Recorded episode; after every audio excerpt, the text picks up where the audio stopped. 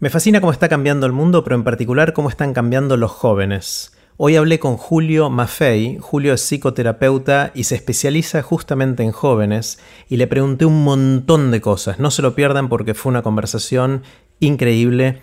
Antes de dejarlos con Julio, les cuento qué es todo esto.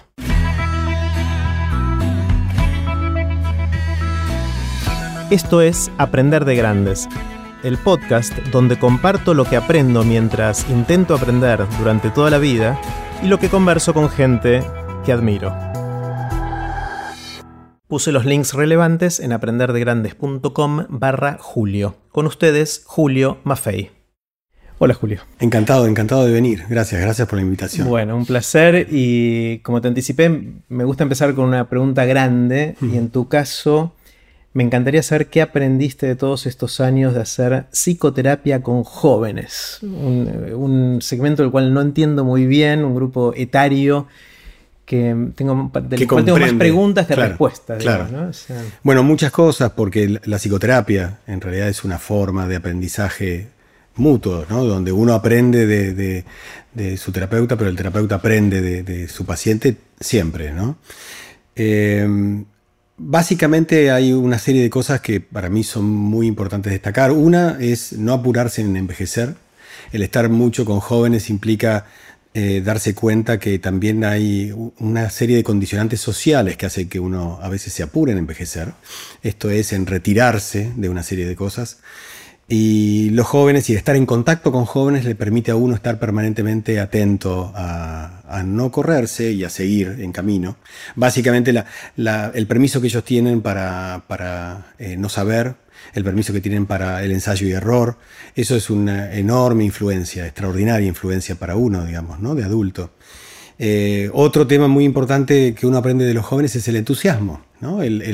la decepción que uno tiene a veces con los años que no es otra cosa que la decepción por uno mismo, ¿no? quizá proyectada en la vida, eh, no es otra cosa que el envejecimiento psicológico. Así como hay un envejecimiento físico, ¿no? que se puede describir eh, por la biología, hay un envejecimiento psicológico que tiene muchísimo que ver con la pérdida del entusiasmo y la desilusión. Entonces, eh, mantener vivo el entusiasmo es algo mucho más fácil si uno está en terapia con jóvenes o con niños, porque yo estoy en muchos colegios siempre, ¿no? Y el contacto con niños también transmite e inspira lo mismo, ¿no?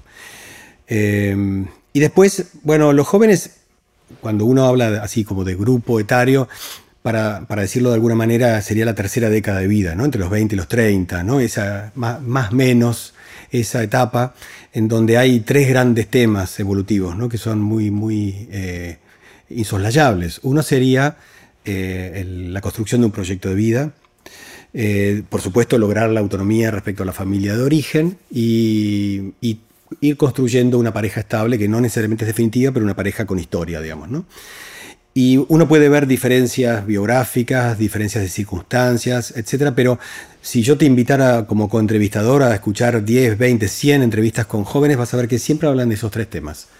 Hablan con distintas anécdotas y con distintas preocupaciones y con síntomas distintos, pero claro, a medida que uno se va acercando a los 30 y alguno de esos grandes temas o pilares no está constituido, por supuesto viene la inquietud y ahí viene la consulta. ¿no? Entonces, uno lo que entiende ahí es que ese trípode sostiene buena parte del edificio de la adultez, entonces por eso es tan importante y tan inspirador trabajar con ellos, porque en definitiva cada vez que uno eh, aborda la terapia con jóvenes está abordando esos, esos pilares que nunca están del todo fuertes en uno, siempre están haciendo agua por algún lado solamente pensar en el tema del proyecto de vida, que es algo que se renueva permanentemente, ¿no es cierto? Es algo que, bueno, vos mismo lo sabés, vos has reiniciado tu vida varias veces, entonces esa, esa capacidad para, para proyectarse, pero para renovar el proyecto, es algo, eh, digamos, de inspiración muy joven, digamos, ¿no es cierto? Y que es algo muy valioso. Está buenísimo. dijiste un montón de cosas y quiero como que pararme en cada una y digerirlas de a poquito. Lo primero es estas dos cosas de, que caracteriza a los jóvenes, según me contás, que es no haberse retirado de ciertas cosas todavía y el grado de entusiasmo, ¿no? Y lo de, me encanta lo de no haberse retirado porque de alguna manera redefine la edad. O sea, si vos podés definir la edad cronológica o la edad por si ya te retiraste de ciertas cosas o no como un signo de podemos decir que estamos viejos o que somos más adultos, con la palabra que quieras usar. Y, empezaste a mencionar algunos de esos retiros posibles. Eh, ¿Podemos ahondar un poquito más en eso? ¿Cuáles son las cosas que, ves, sobre todo entre los 20 y los 30, que se van diluyendo y perdiendo de, esa juventud? Bueno, uno de estos que, mencionábamos recién es el tema del ensayo y error, ¿no? Es decir, un niño pequeño y un adolescente también tiene la posibilidad de ensayar y probar muchas veces una conducta y por supuesto termina aprendiendo y termina resolviendo, básicamente porque ha tenido la capacidad para pensar en el ensayo y error eh, de un modo libre, ¿no? No, no como éxito-fracaso. La concepción de éxito-fracaso es algo que uno le agrega este, más tardíamente y por supuesto eso es inhibitorio para, desarrollarse. Entonces, eh, básicamente tiene que ver con el hecho de que eh, yo sigo probando porque no conozco otra forma de avanzar que ir probando, ¿no es cierto? Tal vez los, adultos tenemos la, idea y la expectativa de que tenemos que tener las cosas logradas mucho más pronto y mucho más acabadas y con más control. Y la, búsqueda de control que tiene el adulto no la tiene el joven, digamos, el joven se aventura más, ¿no es cierto? Y tiene esa capacidad de riesgo que nosotros perdemos, ¿no es cierto? Entonces estamos tratando de ir sobre seguro y tratamos de alguna manera de anticipar las cosas que van a suceder y por definición eso nos va inhibiendo para el desarrollo de, nuevos aprendizajes, ¿no es cierto? Está bueno porque con esa definición me siento bastante... Tengo 25 años, me acabo de enterar que tengo 25 años de, edad psicológica, no, cronológica, o por lo menos en esto de, seguir pegando saltos y no tener claras las respuestas y seguir haciendo mucho prueba y error, pero es verdad que trato de planificar quizás más de lo que hacía en esa época, ¿no? Como que la parte de planificación sí se me fue... Eh, se me hizo un poquito más rígida que cuando tenía 25, ¿no? que, también en, la juventud suele ser un déficit la capacidad para proyectar, ¿no? La capacidad de proyectar es algo en el largo plazo. Eh, hoy está muy de moda hablar de los millennials y criticarlos, ¿no? Algunos los, eh, defienden y otros los atacan, pero, pero básicamente lo que uno ve más allá de la etapa y de la época es que sí hay una dificultad para proyectarse, que eso viene más tardíamente, digamos, ¿no es cierto?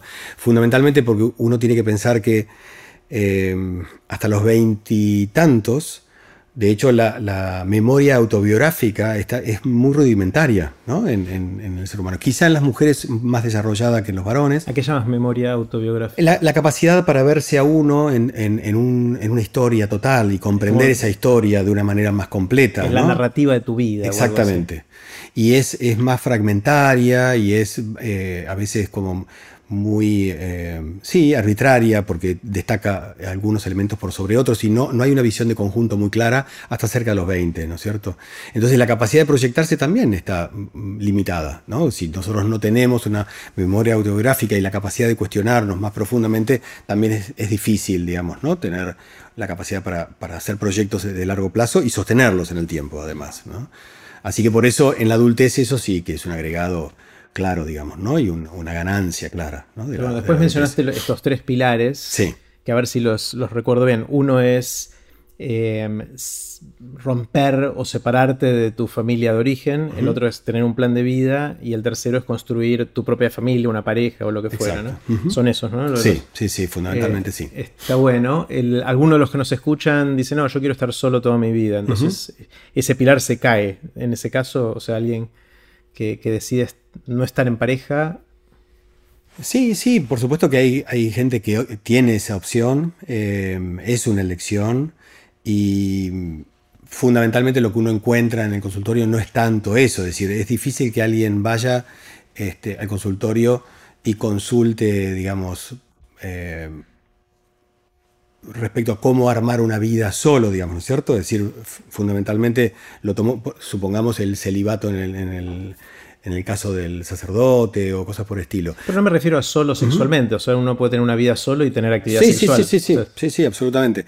Pero en este caso, digamos, uno lo que, lo que sabe es que esa persona no, no construirá una pareja, pero va a construir algún tipo de asociación y red afectiva que sea eh, extrafamiliar, ¿no es cierto? Es decir, lo que, lo que los antropólogos llamaban la salida de la exogamia, ¿no?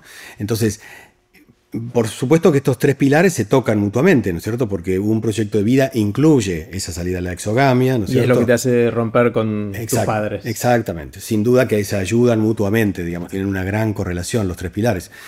Eh, así que más allá de que sea con pareja o no sea con pareja, por supuesto que termina siendo eh, la salida a la exogamia vincular, ¿no es cierto? Interpersonal, ¿no?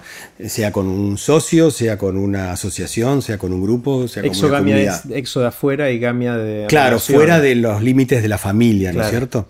Mm. Y, en ese caso, digamos, la ruptura con, ese vínculo de origen es esencial, digamos, para el, acceso a la adultez. De hecho, para, muchos psicoanalistas no, no existe la salida de la adolescencia si no se logra una cierta autonomía. Por lo tanto, eso se extiende mucho, ¿no? Y se ha extendido mucho en los últimos años. Uno puede ver que hay, ya hay escritos de un psicoanalista dedicado a, adolescentes del año setenta y pico, que hablaba del síndrome de la adolescencia prolongada. Esto es, de, los, de los chicos que no se terminan de autonomizar de sus padres hasta muy avanzados los veintitantos, casi cerca de los treinta. Entonces, técnicamente hablando, como la adolescencia no existe como una etapa en sí misma, digamos, no es una etapa exactamente biológica, sino más cultural, bueno, no se logra la autonomía, no se logra la salida plena de la posadolescencia. Yo pensaba que la adolescencia está más relacionada con una etapa hormonal casi, ¿no? Del desarrollo sexual y... Está detonado por eso, digamos, ¿no? Lo que sería la pubertad lo detona. Ahora, digamos, los, los estudios de, neurociencia hablan de un funcionamiento del cerebro adolescente y ven un montón de particularidades que son interesantes. O sea que no es del todo psicológico como se creía, ¿no? Cuando Margaret Mead escribió su famoso trabajo sobre la adolescencia en, en Samoa y veo que no existía como tal. Eh, bueno, por supuesto que había un montón de cosas que todavía no se sabían, ¿no? Y, ella, no, ella no, no, ponía en duda la importancia de la pubertad como detonante, pero no se sabía que había un funcionamiento propio del cerebro adolescente, digamos, ¿no? En todo caso, lo que sí es seguro es que es un fenómeno social de extensión, y esto tiene que ver con que cuanto más compleja es la sociedad a la que pertenecemos, más difícil el acceso a la cultura y a la independencia, por lo tanto, la familia va acompañando durante más años a sus hijos, digamos, ¿no es cierto? Claro. Eso es parte. Eh, me gusta esto de los tres pilares, que supongo que debe ser bastante constante a lo largo de las décadas del, del bastante tiempo. constante eh, pero se me ocurre que otras cosas cambian. Vos mencionaste al pasar la edad a la cual uno cierra ese ciclo que podría estar alargándose, adolescencia tardía, ¿Qué otras cosas ves que cambian respecto a lo que hubiese visto un psicoanalista hace 30, 50 o 100 años con gente de 20 a 30 años? Bueno, son, son muchas. Eh, el otro día estaba dando una charla para, padres de, de, un colegio y ahí entonces la población era de adolescentes, o sea, más chicos. Y estábamos, bueno, el, objetivo tenía que ver con la ley de, educación sexual integral, ¿no es cierto? Es una ley del 2006, tiene muchos años, pero tarda todo el proceso, la reglamentación, en que se ponga en práctica, en los colegios efectivamente lo lleven a cabo, todo, todo un largo proceso. Eh, de hecho, la ley de igualdad de género es del 2012, o sea, seis años después, y todavía está todo en veremos, digamos, todo, todo es un proceso bastante lento. Y bueno, y lo que charlábamos con, los padres es que hay fenómenos muy visibles cuando uno entra en los grupos. Hoy en día, ya hace rato que los, varones y las mujeres son muy amigos. Y antes había una diferencia y un salto entre los géneros muy importante. Es decir, la, dificultad para eh, enriquecerse un género con el otro era muy grande y ahora esa libertad y ese contacto, el compañerismo, la expresión directa del afecto, ¿no es cierto? Bueno, la iniciación sexual con amor, digamos, hay una enorme cantidad de cosas que han revolucionado muchísimo, ¿no? las relaciones. Y eso, por supuesto, que ha dado un, clima de libertad y de tolerancia muy grande, digamos, ¿no? Hablando con algunos adolescentes que están pasando por esa etapa, ponen al género como al final de la lista de cosas relevantes. Exactamente. Si es que está. Exactamente. Eh, miran otras cosas. O sea, ni me fijo si es hombre, si es mujer, si es algo intermedio, algo distinto en otra dimensión. Exactamente, porque las leyes vienen como a, a cristalizar cosas que ya están, digamos, en la gente hace un montón, digamos, ¿no? Mm. Quizá para nosotros más grandes todavía estamos tratando de acomodarnos o intelectualmente acordamos, pero emocionalmente nos sentimos bastante raros y ellos no, ellos sienten esto como algo absoluto y totalmente cotidiano y natural, digamos, ¿no? Mm. Sin escándalo alguno, digamos, ¿no? Así que sí, en eso ha habido un cambio enorme, mm. enorme, enorme si bien se dice, digamos, ¿no? que la revolución de la mujer es la única revolución exitosa sin derramamiento de sangre. En el siglo XX no es tan así, digamos, hubo bastante derramamiento de sangre. Pero, pero en todo ¿Derramamiento en qué sentido? En, muchos, en muchos, como por ejemplo, hasta, hasta los tiempos en donde se realizaban lobotomías, que incluso había algunas que otras hasta la década del 60, estamos hablando ahí nomás, se practicaban eh, tres lobotomías de mujer por una de varón. ¿Qué son las, ¿Para qué sirven? la lobotomía era la, ablación de una pequeña parte del lóbulo frontal buscando el, control de los impulsos, pero el descontrol de los impulsos es tres veces más frecuente en el varón que en la mujer. Eso significa que es absoluta y totalmente una opresión de género, digamos, ¿no? Así que todo esto eh, costó vidas, digamos, claramente, costó vidas y costó vidas a lo largo del siglo, digamos, ¿no? Entonces, hoy en día los chicos jóvenes están como muy, muy... Eh, eh, criados eh, después de todo eso, ya lo, eh, lo, tienen absolutamente incorporado y la igualdad de género, esto del trato realmente igualitario, de amistad y de enriquecimiento mutuo es una cosa ya dada, digamos, ¿no? Pero eh, vemos que no es históricamente tan lejano, ¿no? Que es algo tremendo, pero bastante cercano. A nosotros quizás nos cuesta porque vivimos en otra época, por más que racionalmente estemos de acuerdo, hay ciertas cosas que quizás nos salen sin que nos demos cuenta. Claro, prejuicios y temores, etcétera, claro. Con lo cual, si eso va así, la igualdad o la equidad de género, podemos debatir si es equidad o igualdad, eh, cuando la generación que hoy es adolescente sea adulta, ya va a estar, ya va a ser de o sea, va a suceder, Exactamente. Eh, Exactamente, tal cual. O sea, la lucha es simplemente esperar a que crezcan y igual hay que seguir luchando, supongo, pero... Tal cual, volviendo al tema de los logros de la, juventud, eh, estos, estos pilares también están como muy relacionados con algunos temas muy centrales en el logro del bienestar y de la felicidad en general, porque uno de ellos es el desarrollo de un guion propio, ¿no? la, vivencia de autodeterminación, que es un elemento muy, muy importante. Y, también, por supuesto, está la construcción de un sentido de vida. Entonces, estas cosas, digamos, yo leí hace poco un, trabajo de unos investigadores alemanes que decían que más de la mitad de los jóvenes alemanes encuestados mostraban una indiferencia existencial, decían ellos. ¿no? Es decir, no se planteaban la cuestión del sentido de vida, no les importaba. No, no era un tema que entrara dentro de sus inquietudes, digamos. Pero eso no es de ninguna manera eh, eh, obstáculo para pensar que realmente es en la juventud en donde se empieza a plantear la cuestión del sentido por todo lo que veníamos diciendo antes, ¿no es cierto? Es decir, que la mitad de los, de los chicos no se lo estén planteando no es un inconveniente, simplemente es, es una etapa y como decíamos recién, a veces lleva varios años, ¿no es cierto?, el cuestionarse este tipo de cuestiones, pero seguro, seguro que comienza ahí, ¿no es cierto? La otra cosa que me imagino que debe haber cambiado es eh, cuáles son las cosas que los preocupan cuáles son las cosas por las cuales van al psicoterapeuta, em, cuáles son los mambos que tienen, ¿no? ¿Eso, ¿Eso notas también cambios a lo largo del tiempo?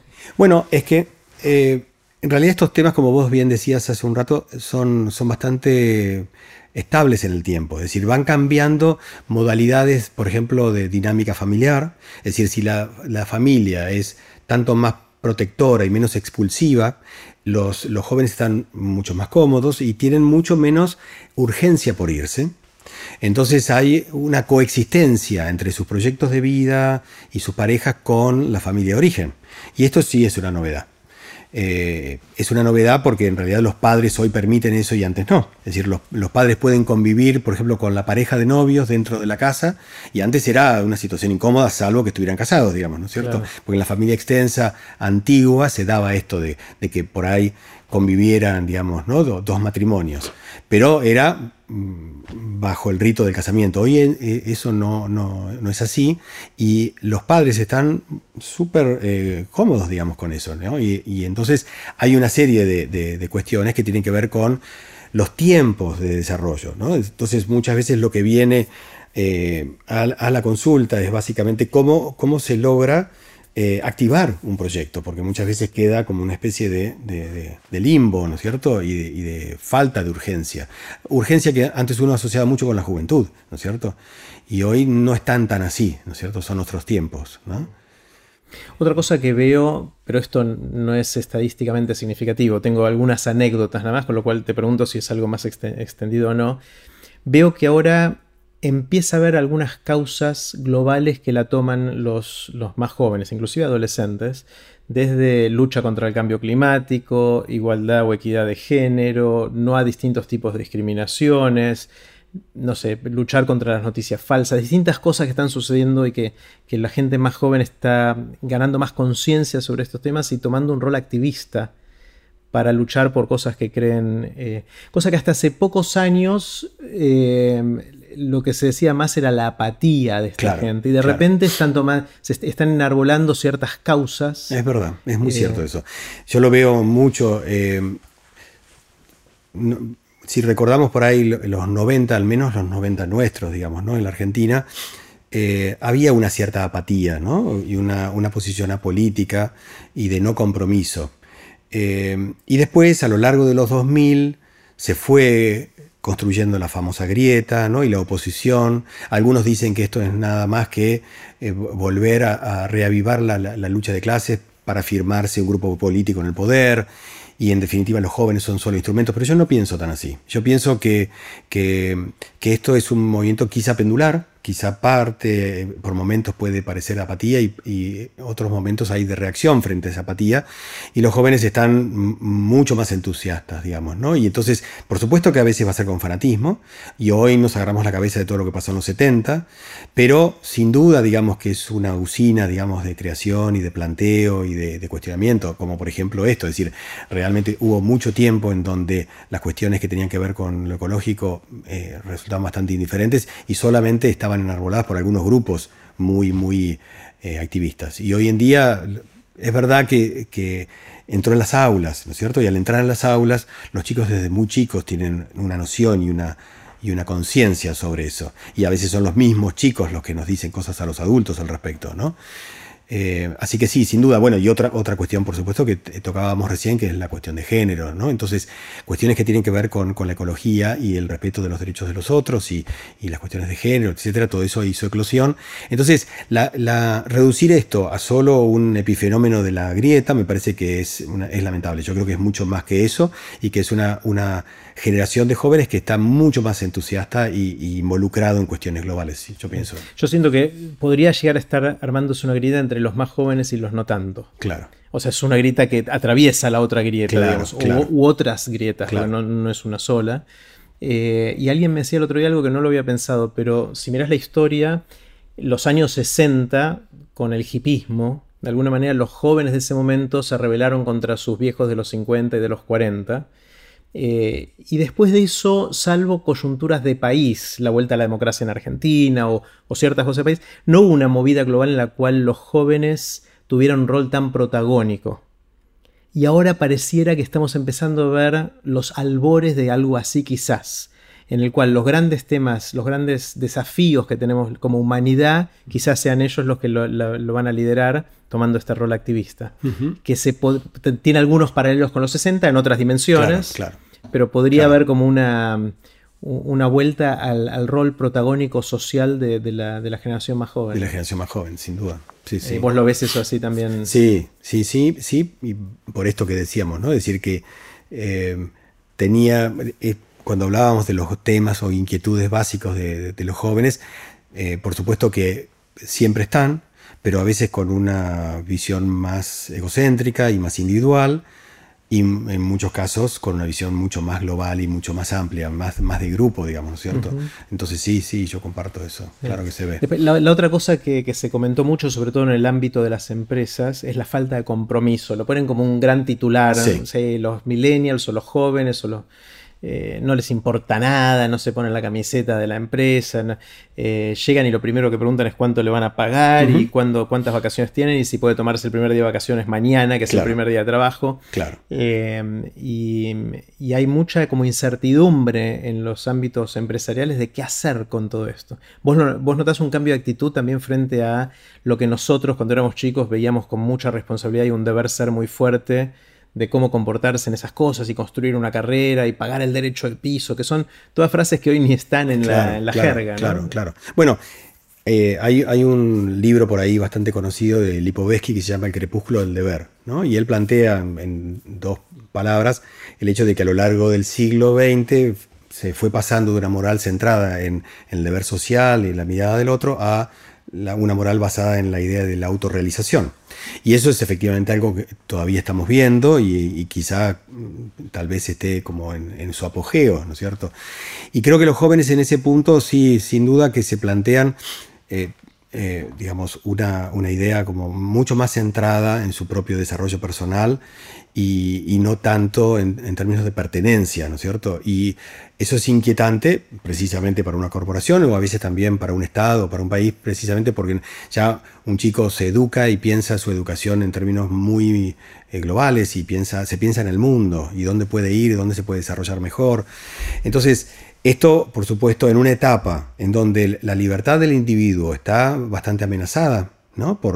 Estados y corporaciones. Hoy en día, ser libre respecto a, su, a, la posibilidad de tránsito, vemos lo que pasa con los refugiados, eh, lo que uno puede hacer con su propia economía, lo que puede hacer con su propia vida y sus propias decisiones, está tan hackeado.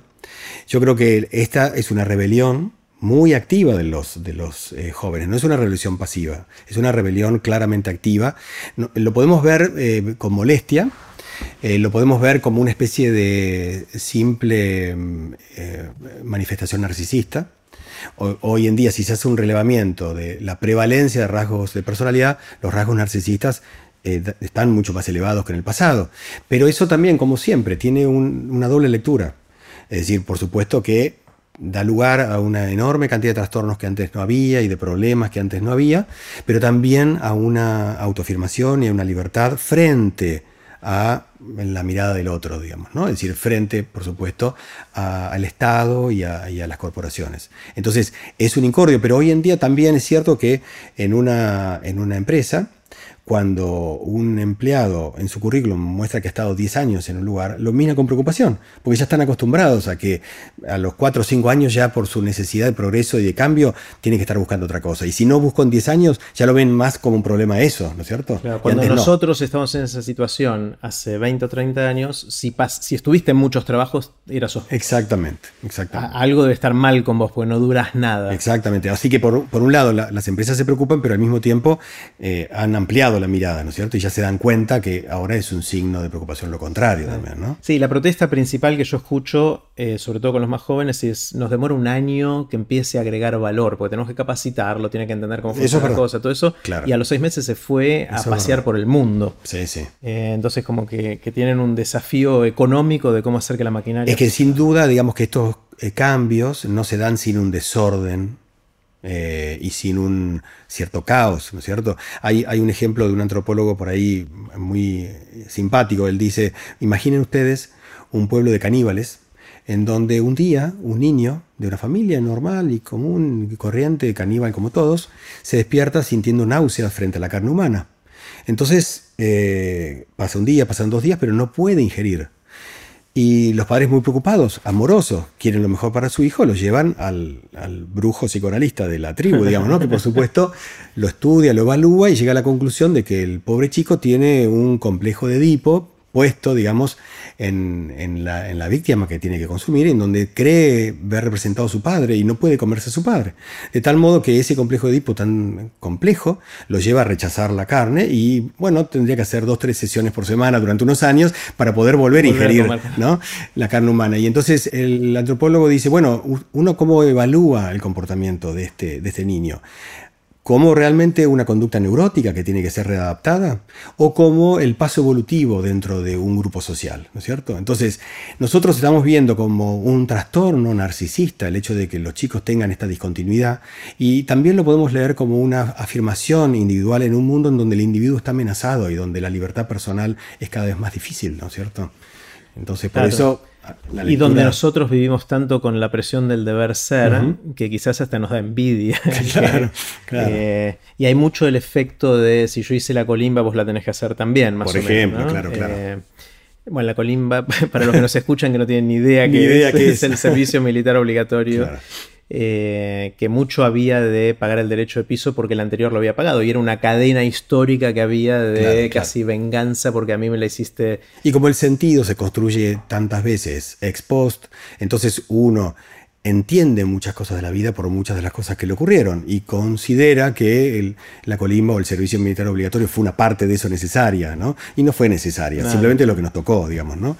Y ellos tendrán otras experiencias, digamos, ¿no? Claro, claro. Es así. ¿Qué, otras cosas más, de, qué hablan? Por ejemplo, uno de los temas que, veo mucho es lo que llaman fluidez de género, que dentro de todo el tema de la discusión de género hay gente que dice, mira, yo primero no soy binario, no soy blanco, negro, no soy hombre o mujer, son etiquetas artificiales y, no solo que estoy en alguno en el medio, sino que con el tiempo voy evolucionando y a veces estoy más cerca de uno, del otro, lo llaman fluidez de género en general. Cosa que yo ni siquiera, de joven jamás había oído hablar, ni siquiera sabía que existía. No creo que se haya inventado ahora. Lo que pasa es que es más visible o está más permitido. Sí, y hay, un tema muy interesante ahí respecto a, la disciplina, ¿no? a, la, psicología en general, que es eh, durante muchos años estaba lo que se llama la teoría de los rasgos de personalidad y por otro lado la psicoterapia haciendo lo que podía, digamos. ¿no? En la teoría de rasgos de personalidad se construían una serie de test que permitían iluminar y, entender algunas cuestiones, digamos, de, la estructura de, la persona que nos encontrábamos.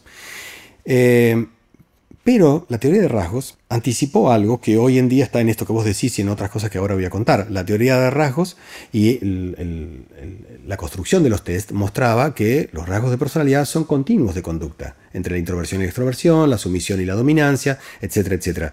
De tal modo que no existen las personas introvertidas o extrovertidas, sino cuán extrovertido o cuán introvertido soy. Y hasta eso puede fluir en el tiempo. Exactamente digamos que eh, después de cierta edad tiende a ser estable o más o menos estable o sostenido, pero, pero en todo caso todos puntuamos de una manera diferente, digamos, ¿no?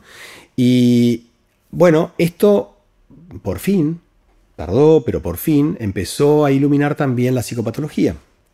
Esto es, ya no existen las personas eh, sanas y cuerdas, ¿no es cierto? Ni neuróticas ni normales, sino que existe cuán este, neurótico estoy, digamos, y, cuán loco estoy. Esto es eh, algo nada simple, es algo muy interesante porque da una visión muchísimo más dinámica y más realista de lo que es realmente la, realidad psicológica. Entonces, eh, esto aplicado a la conducta de lo que fuere, un rasgo de personalidad es una conducta en el área que a uno se le ocurra, pero también la sexualidad. Entonces no existen los heterosexuales y los homosexuales, sino un determinado punto dentro de ese continuo que todos tenemos. Por ejemplo, eh, es, eh, en el pasado era bastante frecuente que una, chica con mucho temor a la sexualidad eh, se iniciara sexualmente con, otra mujer como una forma, digamos, más tierna y más suave.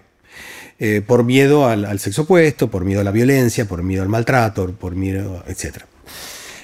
Eh, y era muy frecuente que estas chicas, después de un determinado tiempo, siguieran una vida heterosexual con un novio porque se enamoraban de algún, de algún varón.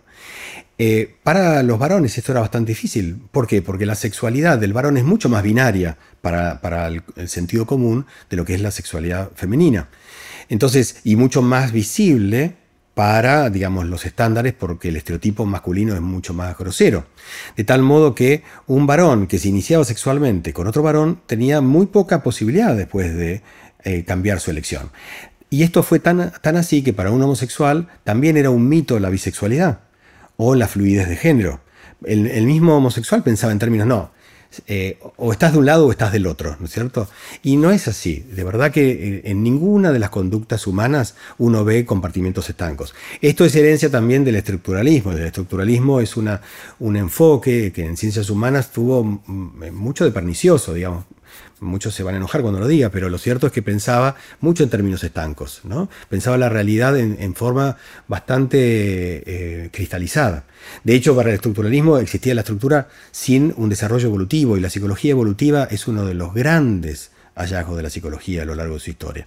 Entonces, por eso me parece que Básicamente la teoría de rasgos le debe mucho a la psicología evolutiva y la teoría de rasgos influye después para poder entender las cuestiones de género de una manera más realista, digamos, ¿no es cierto? Mm. No en términos así de, de, eh, eso, ¿no? De, grupos que no se tocan.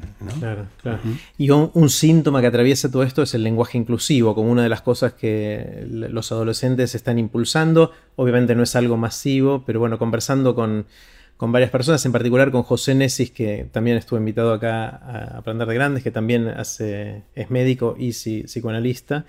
Eh, él, decía, me, gustó porque me vi representado en cómo lo dijo, él dice, mira, yo no voy a decir chiques y cosas de ese estilo porque me cuesta, no me sale, me es antinatural, pero la verdad es que reconozco que el masculino generalizado, hablando de un grupo donde hay hombres y mujeres, me empieza a hacer ruido y una vez que lo veo, no puedo dejar de verlo. Entonces lo que hace ahora es busca toda su creatividad para tratar de evitar usarlo, diciendo gente, alguien, personas y cosas de ese tipo. Claro, claro, eh, es como que te, sensibiliza en una dirección de, todo el bagaje que teníamos que era inconsciente, pero que tenía consecuencias en cómo nos comportábamos. Sin duda, sin duda. Sí, sí, es así.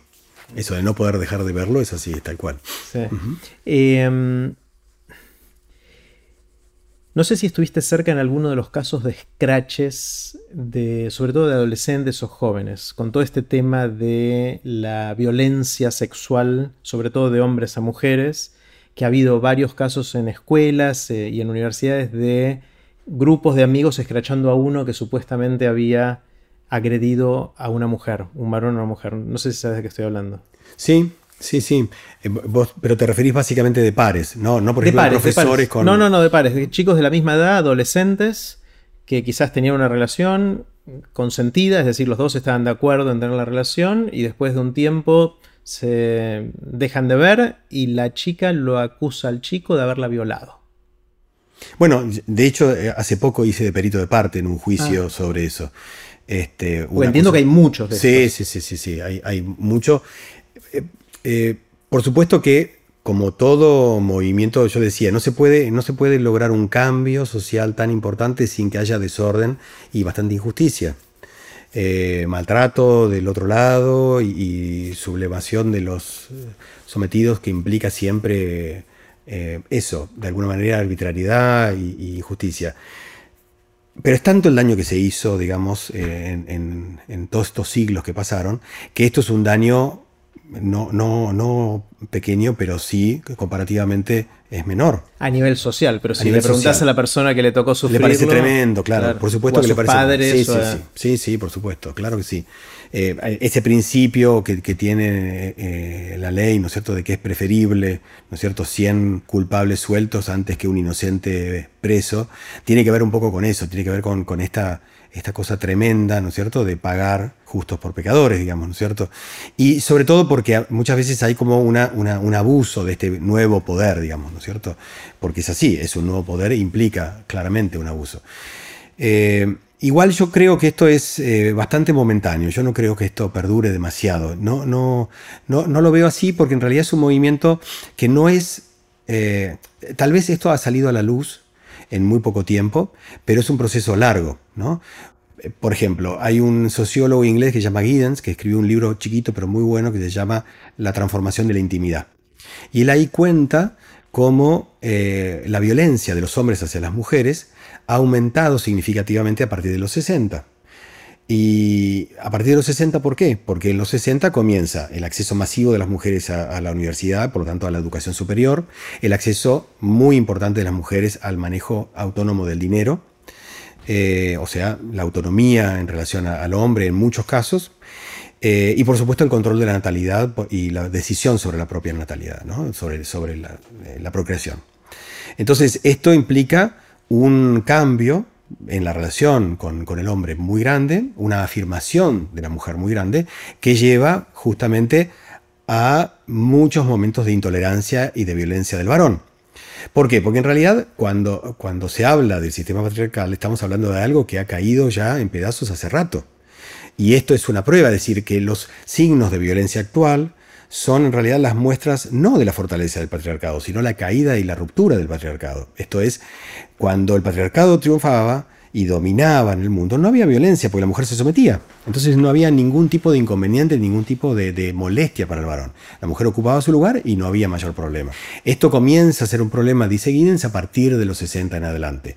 Y hoy en día esto sale más a la luz básicamente porque eh, se, ha dado un solapamiento del tema del abuso de menores con el tema del abuso de la mujer.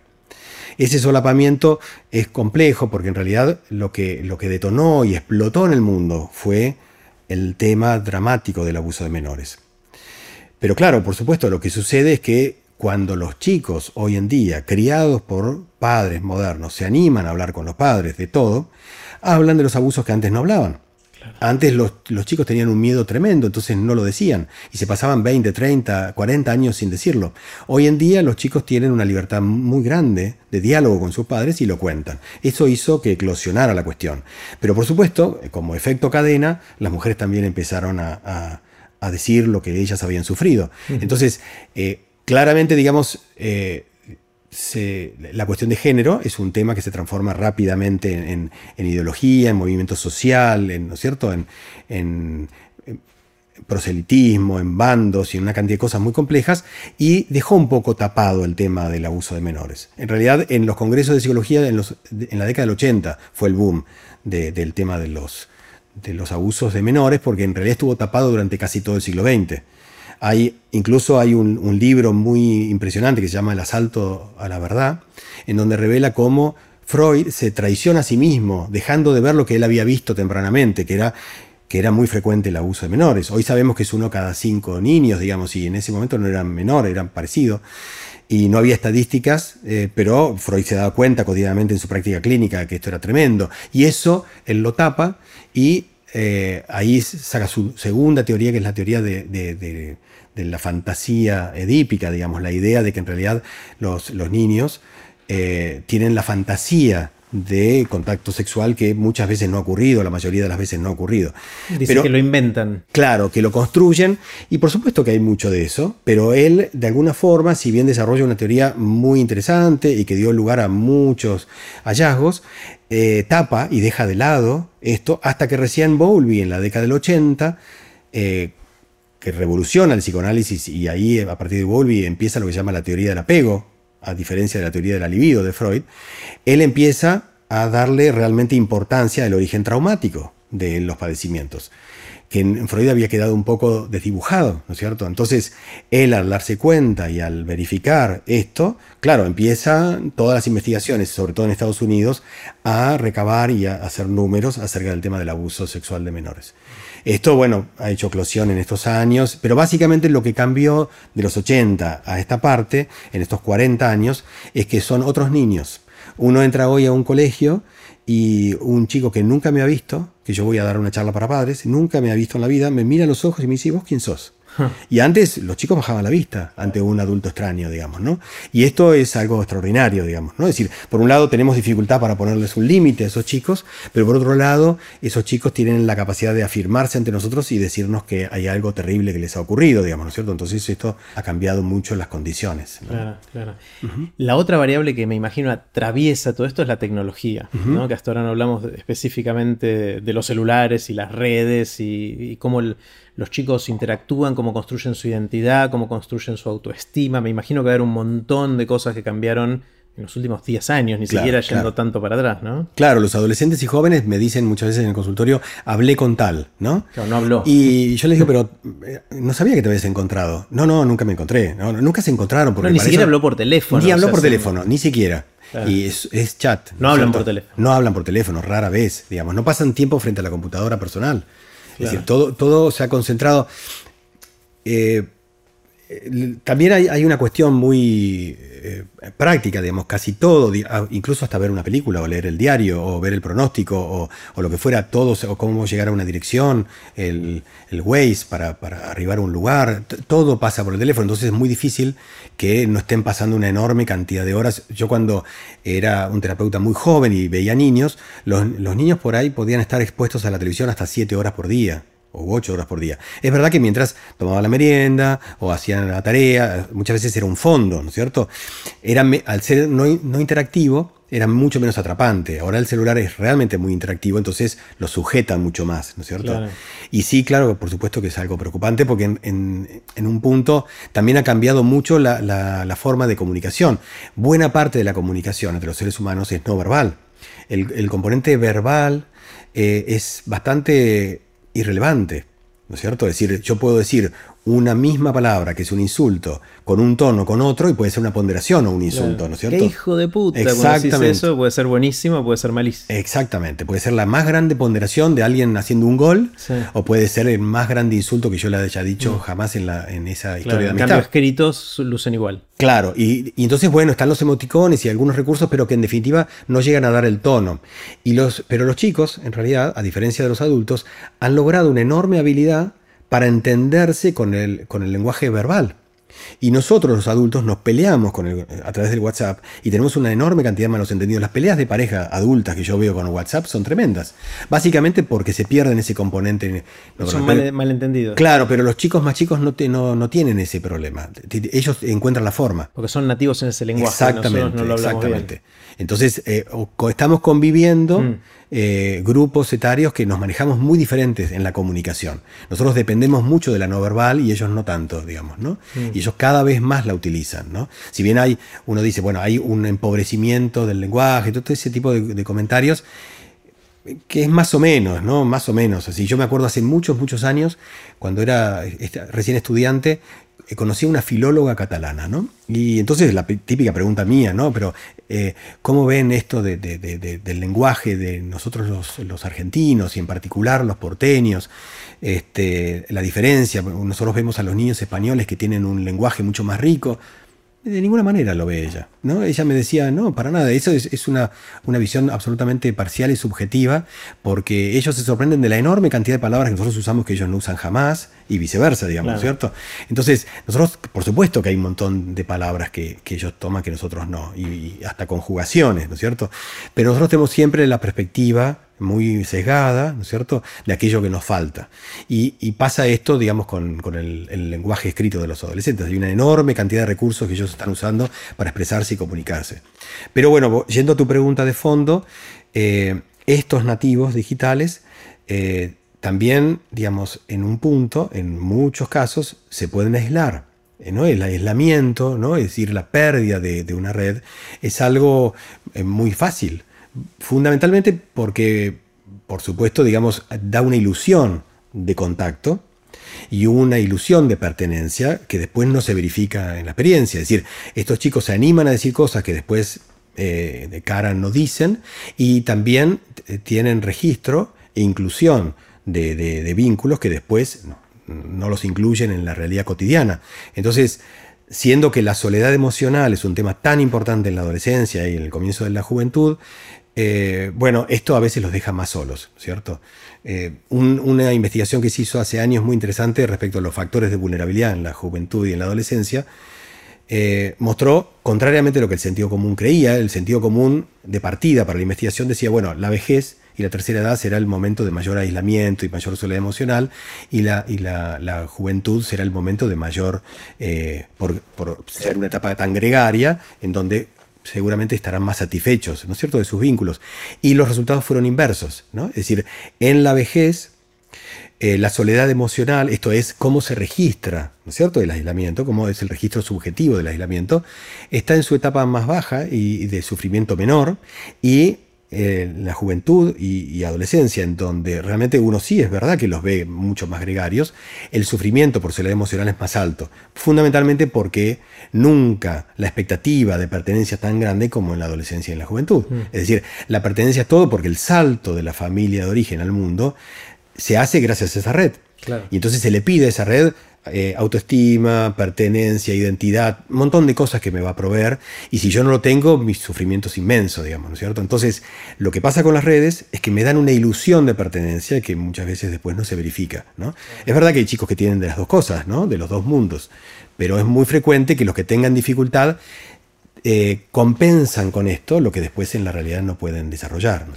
Esto se conjuga también con lo que se dice vulgarmente, los chicos están adictos a los celulares. No sé si es técnicamente correcto decir que son adictos o no, no sé si está eso... En un sentido amplio está bien, porque básicamente una adicción es la búsqueda de, la regulación de un estado interno a partir de un elemento externo, mm. ¿cierto? Entonces yo busco entusiasmarme con una pastilla, ¿no es cierto? O eh, sentir adrenalina tirándome desde un puente colgado de una, de una goma. O los likes de Instagram. Exactamente, es decir, yo puedo buscar a través de elementos externos estados internos que yo debería buscar de otra forma, digamos, ¿no es cierto?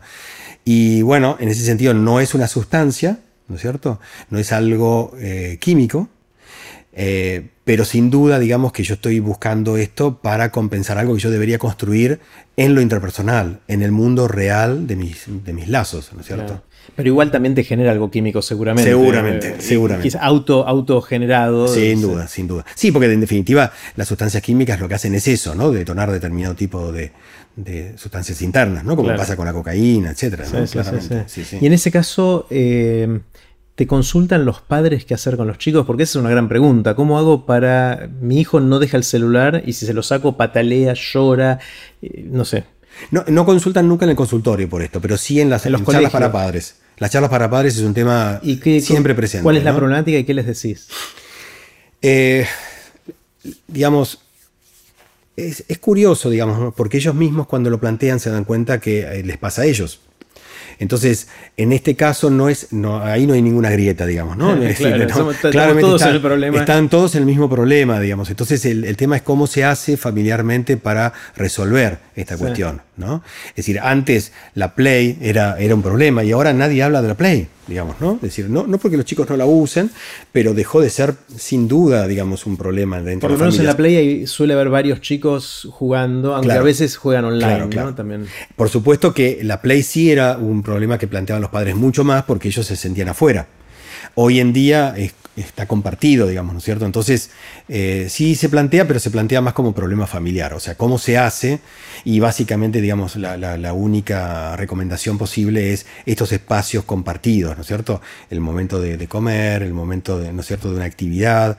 Lo que, lo que sucede es que se, ha ido perdiendo los espacios de juego familiar, ¿no es cierto? La familia no tiene el tiempo para jugar. Cuando yo hablo con padres de la importancia del juego, porque los padres de adolescentes y jóvenes se quejan de la falta de diálogo, pero el precursor fundamental del diálogo ha sido el juego. Como dialogan los niños es con juego. Entonces, si yo no he podido jugar, mucho menos voy a poder dialogar. Si yo me acerco a un adolescente a hablar, pero no jugué, no voy a tener cabida, digamos, ¿no es cierto? Es una conversación adulta, intenta hacer cuando todavía... Claro, sí, sí, porque además, básicamente los adultos lo que tenemos muchas veces como defecto al acercarnos es que tenemos la forma del interrogatorio.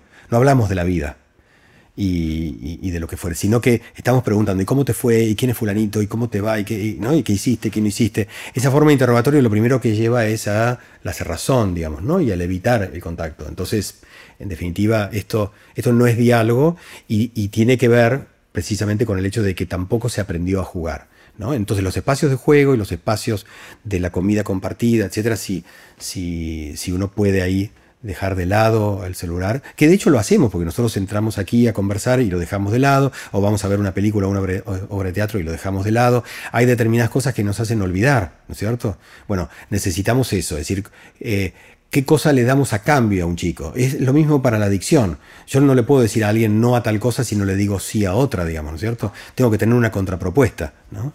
Entonces, ¿Y qué le propones el juego a los chicos? Básicamente es el juego y la actividad compartida, es decir, eh, esto de, esto de, ver una película, de ver una obra de teatro, de ver un espectáculo, de, ir a un, a un, eh, a un museo, a cualquier cosa que les encienda la curiosidad y les, les haga pensar y vivir cosas diferentes. Digamos, Yo lo que hice hace poquito con Lele, mi hijo menor, que tiene ahora 18, ya está más grande, digamos, pero, igual está entrando en esa juventud y dejando la adolescencia hicimos juntos un curso online de estos que es durante un mes 10 minutos por día. Eh, de algo que nos interesaba a los dos y nos sentamos y teníamos los 10 minutos por día de... Y después practicábamos y nos tomábamos lección el uno al otro y compartíamos cómo nos había ido. fue como una cosa linda de hacer, aprovechando la tecnología y aprovechando la eh, esas cosas que antes no existían a favor de esto. Claro, claro. He visto padres con hijos haciendo un curso de cocina, por ejemplo, aprender, aprender a hacer sushi, es decir, el hacer cosas juntos, ¿no? Porque el hacer es precisamente lo que a uno lo quita de esta cosa de ilusión de hacer, que es justamente el celular, ¿no? Donde uno cree que está haciendo, pero básicamente está curioseando, es apenas asomándose a cosas, pero muy fragmentariamente, ¿no es cierto? Entonces, ese picoteo, que en definitiva no conduce a nada, eh, por supuesto que se puede perfectamente paliar con esto de, inmersión en algo, ¿no es cierto? Otra de las cosas que veo, que no sé si es un, problema o no, no sé cómo lo ves vos, es esta idea de que una de las cosas importantes que aprendemos de chicos es a demorar la gratificación, a posponerla. A decir, mira, tengo que hacer algo que no voy a disfrutar ahora porque sé que voy a disfrutar en el futuro. Cosa que es muy difícil, sobre todo cuando uno es muy chico, tomar esa decisión porque uno quiere la gratificación inmediata de todo lo que hace, ¿no? Y desarrollar esa capacidad de, invertir para mayor gratificación futuro es la razón por la que ahorramos, estudiamos y hacemos un montón, eh, hacemos ejercicio, nos cuidamos en la dieta. Un montón de las cosas que hacemos no es porque nos dan placer hacerlas ahora, en la mayoría de los casos, es porque sabemos que en el futuro vendrá algo mejor si lo hacemos así.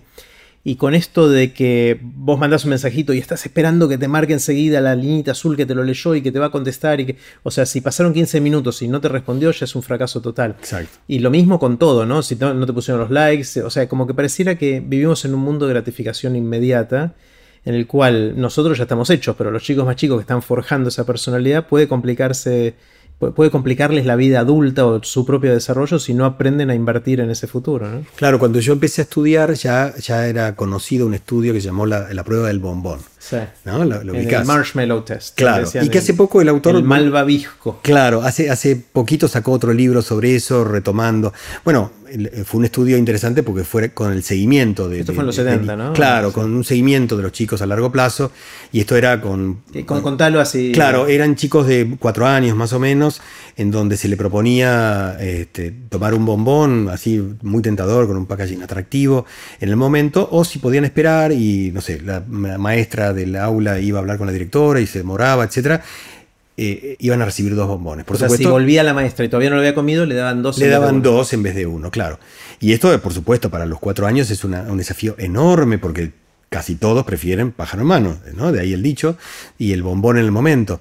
Eh, y había unos poquitos que no que se autodistraían, corrían por el patio, hacían todo tipo de despliegue, ¿no? Y jugaban, etcétera, para tratar de postergar esa satisfacción.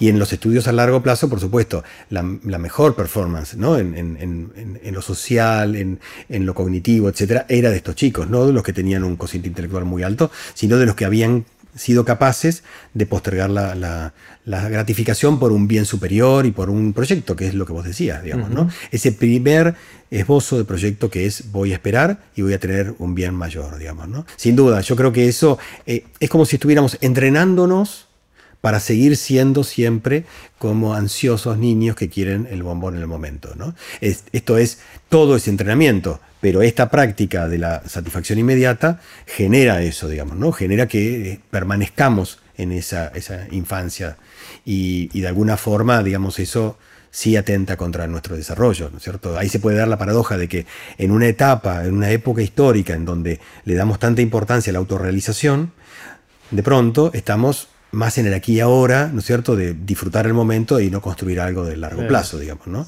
Así que sí, esas paradojas son... O sea, pues, yo creo que eh, en algún escenario futuro esto puede ser uno de los impactos de largo plazo más, más, grandes. Sí, sí, más graves.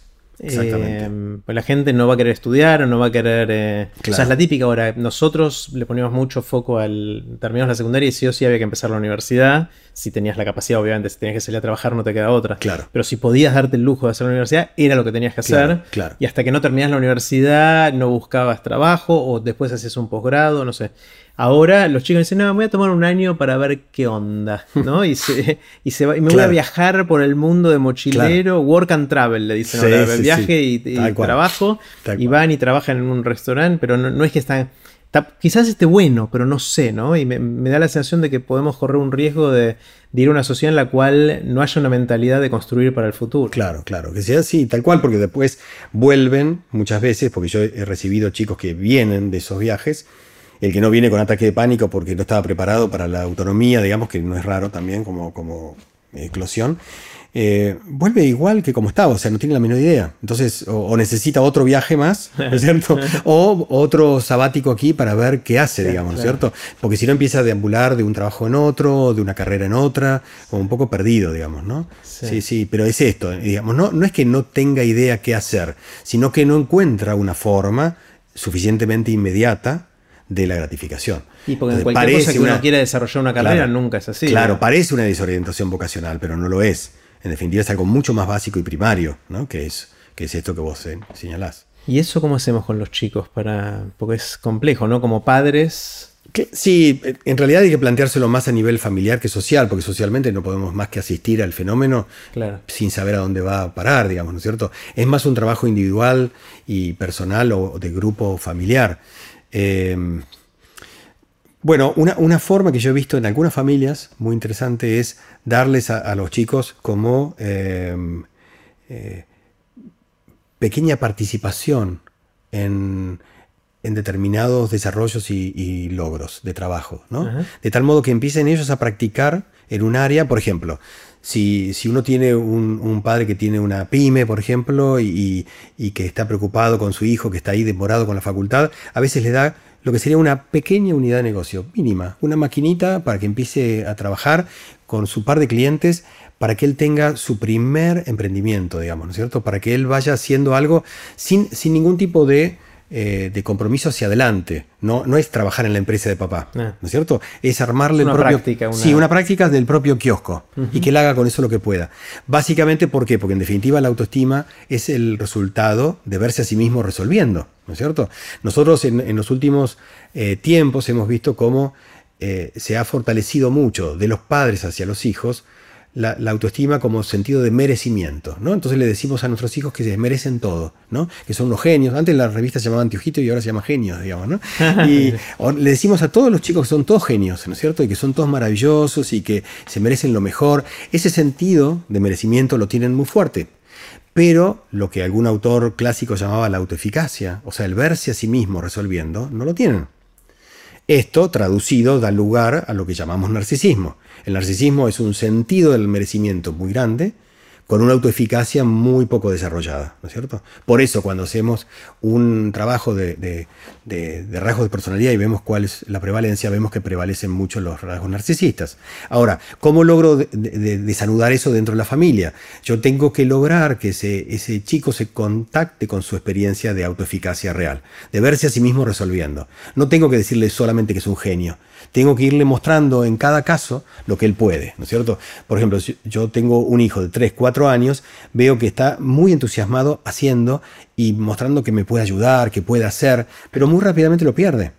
¿Por qué? Porque yo estoy muy ansioso en tratar de resolverle y de hacer por él, de tal modo que él se deja estar. Y entonces lo que tenía como un impulso vital hacia la autorrealización y a la autogestión a los tres, lo pierde a los cuatro.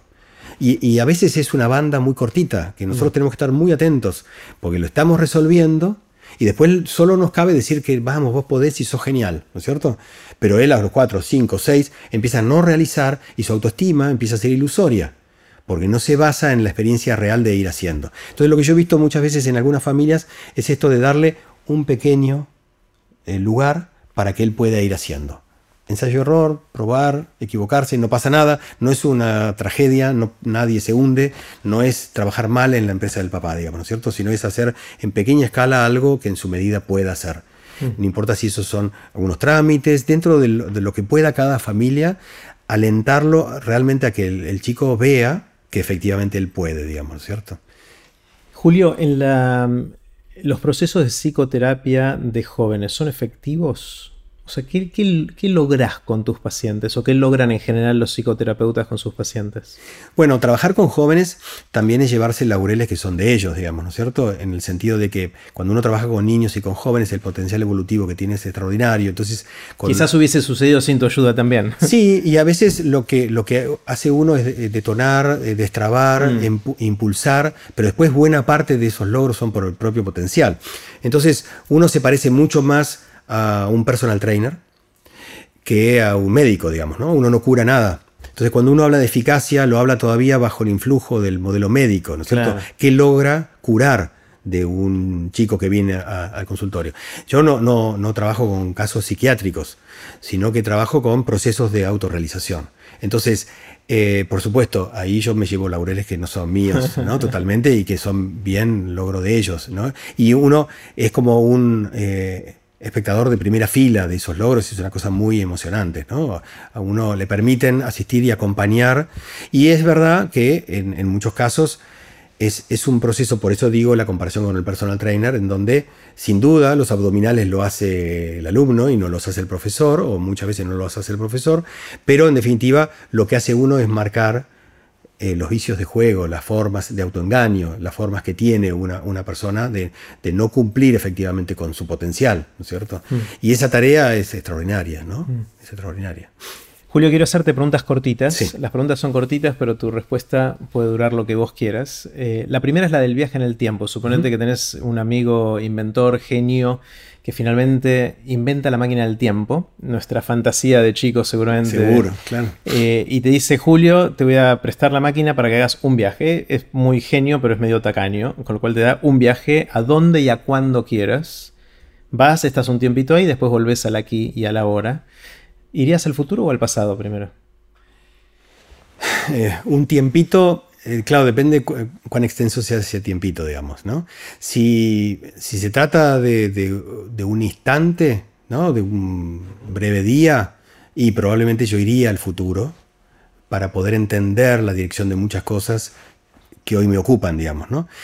Lo que, eh, pasa es que si el tiempo es un poco más prolongado, yo elegiría el pasado sin duda, porque estar un tiempo prolongado en el futuro, sí me, encontraría maravillado con, los avances ¿no? científicos, tecnológicos, etc. Pero sería eh, llegar a un mundo en donde mis seres queridos no estén ¿no? y se hayan ah. muerto, y eso sería terrible, mm. tremendo, y preferiría no verlo. En cambio, el, viaje hacia el pasado podría implicar eh, lograr una visión corregida y ampliada de mi narrativa personal, ¿no? Y eso sería una revolución psicológica para mí. Entonces, en tu propia terapia, digamos. Exactamente, exactamente. Eso sería totalmente extraordinario. O sea, sentís que tenés cosas en tu narrativa que las resignificarías, que cambiaría tu, narrativa viéndote a vos mismo. Seguramente sí. Yo en realidad hoy por hoy no, no estoy inclinado a pensarlo pero porque uno tiene una visión un poco omnipotente, ¿no es cierto? Después de haber recorrido mucho su historia y cree que efectivamente lo comprendió todo. Pero yo sé que eso es ilusorio. Y yo sé que habría un montón de cosas que podría comprender y me podrían iluminar y me ayudarían muchísimo hacia adelante. Entonces, mi futuro personal estaría quizás hasta más marcado por eso. Pero ahí no me alcanzaría una visita instantánea. Ah, tendrías que ver tu vida. Y por lo menos un trayecto significativo, algunos años, al, menos como un salpicón, digamos, ¿no? Pero si fuera un instante, si fuera un par de días, para poder enriquecerme y alimentarme de muchísimas cosas, iría al futuro, claro. Está bueno esto, eh, atando con la próxima pregunta, cuando uno va al pasado, podría preguntarse si tiene la capacidad de interferir o no, o es solo un observador eh, que todo lo ve, pero que no... Si pudieras interferir, ¿qué le dirías al Julio de 18 años? Es decir, ¿qué sabes hoy que te gustaría que el Julio cuando tenía 18 años hubiese sabido y no sabía? Eh, sí, lo primero y principal que le diría es, trataría de, de, que se relaje mucho más en relación al error y a la adversidad. Mm. Que no dramatice tanto el error y la adversidad que, sea más relajado. Eso sería lo que yo le diría. Es bastante universal eso. ¿eh? Mm. que hay muchos que, responden algo parecido. Mm. Es eh, tranqui, está todo bien, no te hagas drama.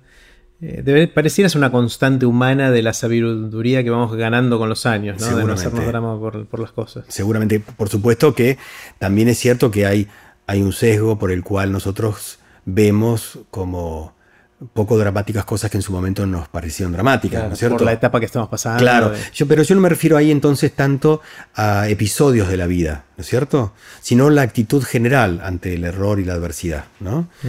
Porque sin duda, digamos que Hoy en día yo considero que, no sé, algún padecimiento sentimental de mi adolescencia eh, era injustificado, pero esa es mi perspectiva adulta. En ese momento tenía una trascendencia enorme y era toda una educación sentimental que yo tenía que vivir, digamos, ¿no es cierto?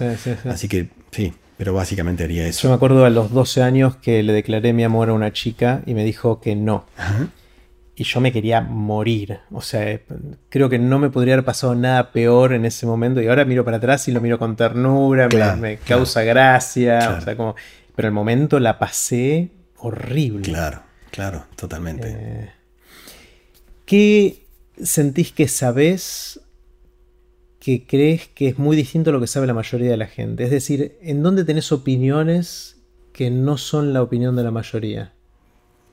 Bueno, eh, varias cosas. Eh, una de ellas es que mm, la salud me parece un tema demasiado importante para dejarlo en manos de laboratorios. Esto tiene que ver con el hecho de que mm, casi el 90% de la investigación en el mundo en salud no está en manos de institutos libres y privados, sino en manos de laboratorios. No tengo nada contra los laboratorios, pero ya es una inclinación y una búsqueda particular. Es decir, los laboratorios dedican el 70% de lo que invierten en marketing. Esto es en desarrollar productos y ventas de productos que muchas veces no tienen mucho que ver con la salud. ¿No? Y en todo caso son generadores de bastante iatrogenia. De hecho, hace, hace, poco salió un libro de una gran autoridad en psiquiatría, que fue el director del DSM-4, que se llama Salvando la Normalidad. Pero tiraste dos palabras, ni DSM-4 ni otra palabra larga que dijiste antes, entendí que era, que termina con genia. Iatrogenia. ¿no? Iatrogenia es con el fin de, de, curar, uno termina generando más enfermedad. Cierto? Buena parte de los psicofármacos que se han desarrollado a lo largo de la historia han sido mucho más dañinos que. Por algún efecto colateral que no habían Sí, que no curaban nada, no resolvían nada y en general causaban mucho más daño. ¿no? Y los laboratorios tienen 300, 400, 500 millones de dólares de, multas por prácticas reñidas con la ética, pero están presupuestados, ¿no? No es un daño importante para, su, para su desarrollo. Entonces. Y el, es el, catálogo de las enfermedades. Claro, que hasta el DSM-4 tenía una seriedad que ahora perdió y el, digamos, el director de ese proyecto critica mucho cómo, cómo se están construyendo nuevos trastornos para construir de alguna manera eh, mercado, para otras, mercado drogas. para otras drogas, etc. ¿no? Entonces, eh, es demasiado serio el tema de la salud y debería estar mucho más en manos de institutos más libres, digamos. O del Estado como regulador de esas cosas. Sí, seguramente, digamos, es, una práctica que le corresponde fomentar y sostener al Estado, digamos, ¿no es cierto? Eh, pero, pero de verdad que siempre ha habido fundaciones e institutos mm. este, privados que han hecho trabajos extraordinarios. Lo que pasa es que estamos hablando de, una tendencia mundial muy difícil de corregir, pero muy preocupante, muy, muy preocupante. Y creo que nos vamos sumergiendo en eso sin darnos cuenta, digamos diciéndolo no, no irónicamente, sino casi, casi con un, crudo, crudo realismo, buena parte de lo que leen los médicos cotidianamente son los folletos de los visitadores médicos, más que estudios más que los papers de nuevos desarrollos. Exactamente, claro. Entonces, en un punto, eso es, dramático, porque pasa en, mi especialidad, pero pasa en todas las especialidades, ¿no? Eso es un punto muy, muy importante. Eh, Después, pero en, mi disciplina en particular, en el psicoanálisis, hay algo también muy importante que es la necesidad, que ya se entiende desde otros campos, de la integración, ¿no es cierto?, de la psicología general, el psicoanálisis y la neurociencia.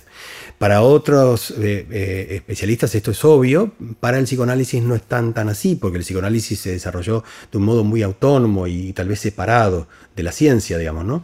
Entonces, eh, hoy por hoy, cada vez más, cada vez más la necesidad de integración, de refutación y convalidación de las distintas disciplinas se vuelve muy, muy importante. Y de hecho hay mm, eh, trabajos de integración, si bien eh, hay, hay, personas que defienden el psicoanálisis a ultranza y personas que lo atacan a ultranza, hay personas que tienen una visión como mucho más amplia y mucho más integradora y ven que perfectamente se pueden como, como integrar. Para decirlo incluso de un modo muy amplio, eh, en psicología eh, o en psicoterapia podemos decir que hay dos grandes corrientes, una corriente de, tradición europea, que es el psicoanálisis, y una corriente de tradición más norteamericana, cuya eh, eh, forma más visible es la psicología social. El psicoanálisis lo que intenta es ver cómo nuestra conducta está determinado por patrones que aprendimos tempranamente y que repetimos en el presente. Y la psicología social muestra cómo el contexto y, el, el, entorno y el grupo pequeño determinan la conducta individual. Por supuesto que son medias verdades pero son absolutamente eh, necesarias una para la otra, ¿no es cierto? Entonces, muchas veces andamos mirando la realidad así, a medias, ¿no es cierto? Y la integración de estas dos cosas me parece esencial.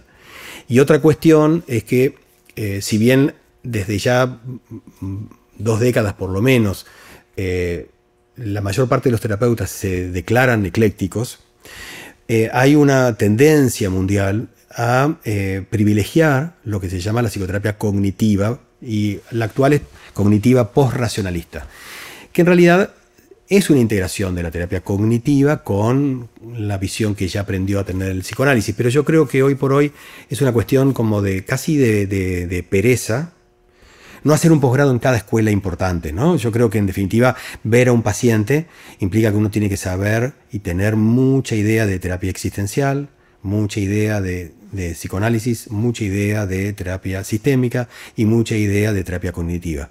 Si nosotros no sabemos de, las distintas formas de abordar a una persona, vamos a tender a adaptar a la persona a nuestro cristal, digamos, ¿no es cierto? Y entonces, por supuesto, no los vamos a ayudar. Yo recuerdo un estudio de hace muchos años que mostraba que la eficacia terapéutica estaba más relacionado con los años de experiencia del terapeuta que con el modelo. Y eso es bueno y es malo. O sea, es bueno en el sentido de que, bueno, eh, defiende la importancia de ser muy experimentado, ¿no es cierto?, y tener muchas horas de vuelo. Pero resulta que esos son algunos, la mayoría no. Y entonces, ¿cómo podemos ayudar a un paciente si somos apenas novatos, digamos, ¿no es cierto? Y fundamentalmente integrando los modelos, ¿no es cierto? Y otra cuestión también en la que yo pienso un poco diferente es que los terapeutas eh, en nuestro trabajo individual, artesanal, de consultorio, es poco lo que podemos hacer por la comunidad. Muy poco, es muy humilde y, muy Porque son pocos casos. Exactamente, mm. muy pocos casos y muchas veces tomados eh, muy tardíamente. Eh, a mí me quedó muy presente una experiencia que yo no, viví en forma directa, pero sí de un, par de colegas. Eh, dos amigas psicólogas trabajaron en la década del 80 con un matrimonio de arquitectos y ellos habían logrado un terreno, no sé cómo, en este momento me olvidé el detalle de cómo llegaron a tener ese terreno, y armaron una cooperativa de vivienda. Y esta cooperativa era reunir un montón de gente que no tenía casa o que vivía en villas de emergencia, etcétera, a reunirse sábados y domingos, que es cuando los profesionales tenían el tiempo para dedicarle, a honorem por supuesto. Y esto eh, implicaba, digamos, que cada uno de ellos viniera con lo que tenían. Si tenían un balde de arena, un balde de arena, si tenían un ladrillo, un ladrillo, si no tenían nada, su persona. Las psicólogas trataban de que, no sé, el marido que estaba borracho en la cama se levantara y trabajara, que las comadres no se pelearan entre ellas, es decir, que se armara una sinergia y un grupo que realmente se podría llamar cooperativa, y terminaron armando un barrio y después un segundo barrio. Ahora, cuando uno ve en el Congreso que yo lo vi en su momento, el, resultado final es un resultado muy emotivo. Uno realmente termina eh, llorando al ver las imágenes de cómo esa gente construyó su salud mental, construyó su eh, eh, autoestima, construyó su sentido de vida. No, no hubo asistencialismo, no estaba el Estado, mm. no había una empresa sponsoreando, no había nada más que ellos ayudándose. Yo creo que en ese sentido, digamos, más que el asistencialismo, más que el estado de bienestar que, que le puede mandar recursos a un grupo oprimido, son los profesionales que muchas veces están en los hospitales trabajando también a honorem, invirtiendo su tiempo en darle herramientas a la gente para que se autoayude, digamos. Esta es la verdadera autoayuda. La, capacidad de autogestión, digamos. Y esto tiene un efecto multiplicador extraordinario, porque en, definitiva, eh, seguramente alguno de los hijos de esa familia terminaría en un zanjón eh, fumando paco, digamos, ¿no es cierto? Entonces yo no puedo estar mandando, eh, formando un profesional para que trabaje años con ese consumidor que ya está en la, en la ruina psicológica y neuronal, para lograr nada, porque en definitiva la sociedad no mm. se modifica de esa manera. Esto lo que tiene de extraordinario es que es un costo para el Estado mínimo, porque en definitiva esos son concurrentes hospitales que van gratis para tener experiencia, digamos, pero una experiencia clínica muy pobre, eh, y que en definitiva no, no provoca un impacto social realmente importante. Esto me pareció extraordinario y me parece que eso se puede multiplicar. Y no hay mucho de eso. Y no hay mucho de eso. Y, pero los recursos están porque son recursos humanos lo que hace falta, mm. básicamente, o sea, lo que sobra. ¿no? Está buenísimo. Julio, ¿en qué cambiaste de opinión a lo largo de los años? ¿Qué era algo que pensabas por acá y ahora pensabas para allá? Bueno, eh, quizá alguna de estas cosas que yo venía diciendo recién, ¿no? Eh, yo tenía una, por ejemplo, una idea de, hablando de los profesionales, ¿no? De que la salud era algo que tenía que estar liderado por un profesional. Y hoy en día yo me doy cuenta que los profesionales somos asesores y el individuo tiene que tener la posibilidad de consultar con varios y llegar a su propia conclusión y ser él el líder de su propio proceso. Esto es súper importante, bueno, yo lo aprendí por la experiencia y los golpes, digamos, ¿no?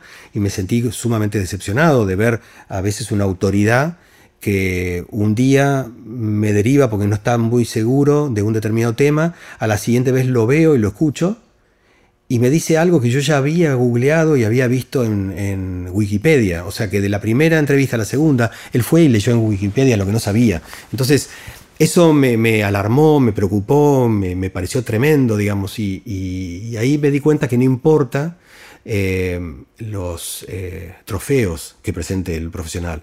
los profesionales son esos, son asesores, y que uno no puede delegar la responsabilidad individual en, los profesionales. Y yo antes tenía, tal vez por venir de familia de médicos y tal vez porque tenía una, como una confianza en la ética individual y personal de algunos, tendía a pensar que no, que básicamente esto era así. Y yo creo que esto es lo mismo para los economistas, los ingenieros, los médicos, para todas las áreas profesionales. Creo que es eso. Yo creo que en definitiva hay un dicho eh, simpático que dice que un hombre con un reloj sabe la hora y un hombre con dos relojes nunca está seguro.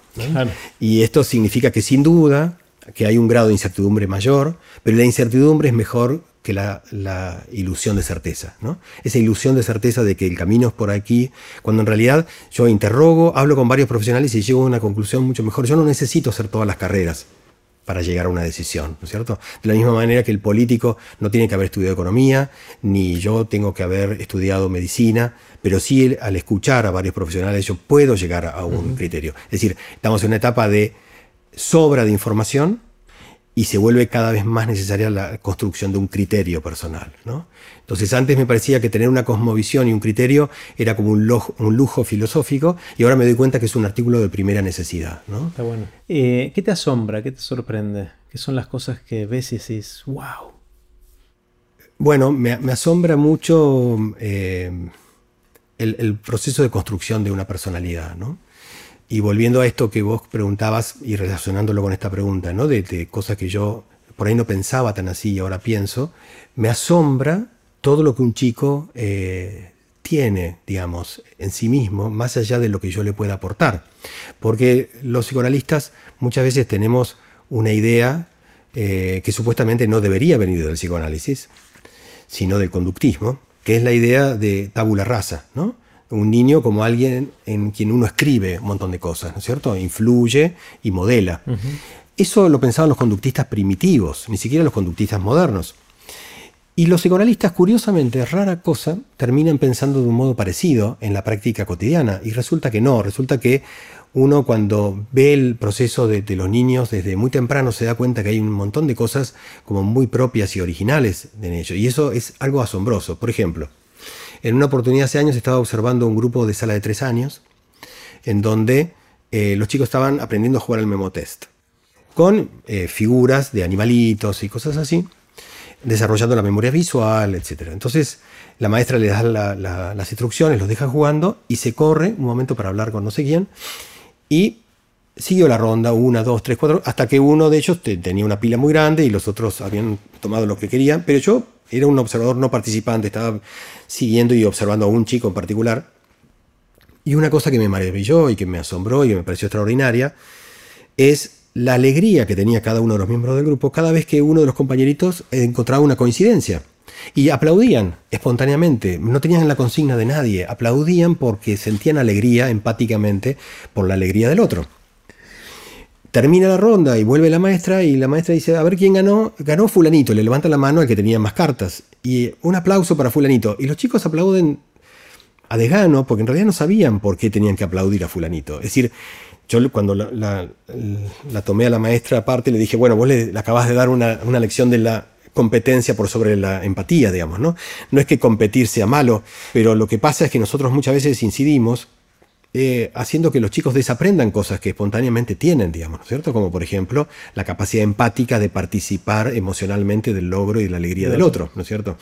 Se quedó deprimida, pobre la maestra. Me imagino, me imagino, la Claro, porque en realidad tiene que ver con esto de que si uno está muy atento, esto se ve en forma como muy, muy espontánea. Entonces, una, una de las cosas, volviendo a la pregunta anterior, que yo cambié notablemente, es que cuando uno aborda las razones fundamentales para el padecimiento emocional, es decir, aquí voy a hablar de lo eh, estrictamente psicológico, no de lo psiquiátrico y de lo, neurológico, de lo psicológico, las vías conocidas eran, por supuesto, el origen traumático, ¿no? es decir, la experiencia que de alguna manera excede nuestra capacidad para procesar y que nos deja de alguna forma tildados en nuestro desarrollo, eh, inhibidos en alguna forma de experiencia. Lo segundo que tiene que ver con los modelos de identificación, es decir, eh, tener tales o cuales modelos y priorizar unos u otros nos va permitiendo, ¿no? Es decir, una cosa que yo sea tímido porque me han humillado, que sería la vida traumática, y otra cosa que sea tímido porque los adultos que me criaron fueron tímidos, digamos, ¿no? Entonces, no me hicieron algo, sino que es el ser de los padres lo que de alguna manera me modeló.